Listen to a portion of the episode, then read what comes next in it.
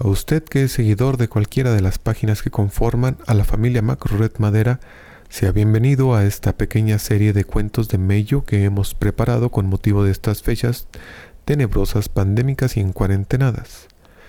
Aquí en Macrored nos pusimos a redactar y a grabar una serie de charras leyendosas o leyendas charreras locales, como guste llamarle, para hacernos un poquitín más ameno ahora que no podremos mandar a los lepes a traer cacahuates y naranjas de esta bolsa de dulces rancios llamada Halloween en tiempos del coronavirus. ¿Sabe usted bien que le deseamos toda la salud a usted y a los suyos? Estas historias no tienen otra intención más que la de entretener. Dicho esto, estamos esperando que sean de su agrado. Gracias.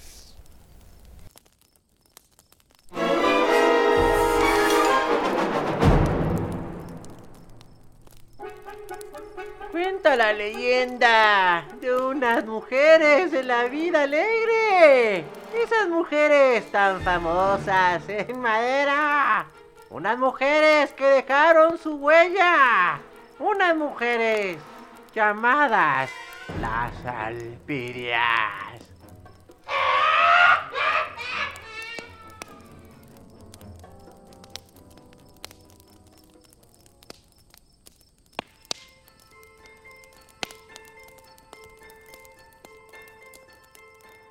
Hace muchos años, cuando vas rumbo al Fobiste, en aquel entonces pues no existía nada del Fobiste, no existía nada de lo que están el barrio Luno, aquellos barrios de allá de arriba. Entonces dicen que había un lugar muy famoso, que incluso era famoso en toda la región, incluso en el estado, incluso en el país, que era conocido como las Arpidias. ¿Y qué eran las arpidias? Se preguntarán ustedes. Pues nada más y nada menos que lo que ahora conocemos como un congal, un burdel, un lugar de chicas de esas para divertirse.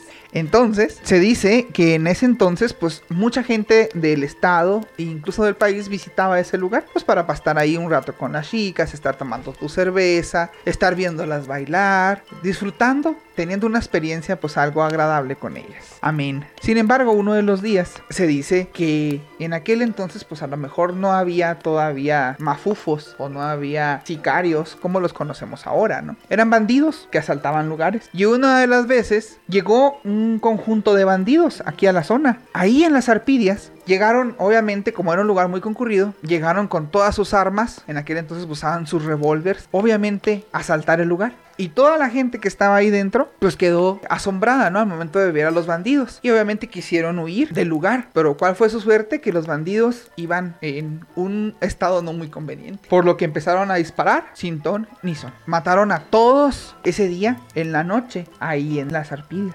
Entonces, se dice que cuando tú pasas por las noches, más o menos como entre las 12, 1, 2 de la mañana, por esas zonas, alcanzas a escuchar los disparos de los revólveres escuchas los gritos de las mujeres.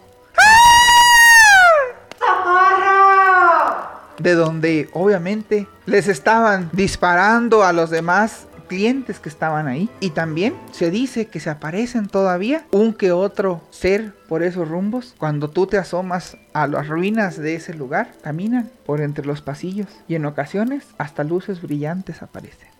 ¿Qué otra historia conoces tú de esta ciudad?